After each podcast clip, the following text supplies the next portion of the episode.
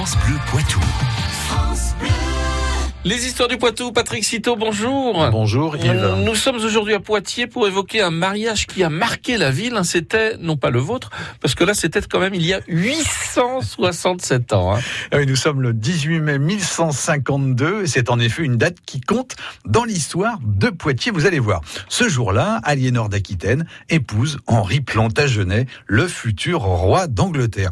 Cette noce est célébrée dans la cathédrale Saint-Pierre, mais également au palais de Poitiers Aliénor entre ainsi dans l'histoire. La duchesse d'Aquitaine, Aliénor, était en effet encore reine de France peu de temps auparavant. Son union avec le roi Louis VII n'a ainsi été annulée qu'en mars. Huit semaines après l'annulation de son premier mariage, elle se remarie donc à Poitiers. Et qui est son nouvel époux?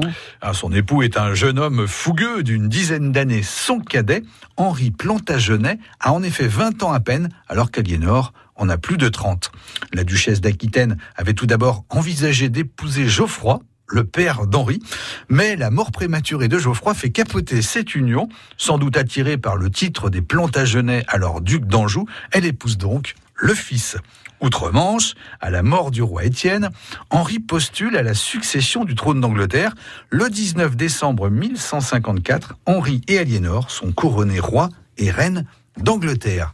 Après avoir été reine de France, la duchesse d'Aquitaine devient reine d'Angleterre, ce qui reste d'ailleurs un cas unique dans l'histoire des deux pays. Alors comment se déroule la vie du couple royal? Dans les 13 années qui suivent, Aliénor donne pas moins de cinq fils et trois filles à Henri. Alors il y a Guillaume, Henri, Geoffroy, Jean et Richard, restés dans l'histoire comme Richard Cœur de Lion, Mathilde, Aliénor et Jeanne. Durant les deux premières années de ce mariage, Aliénor affirme son autorité, mais rapidement, c'est Henri qui prend les décisions.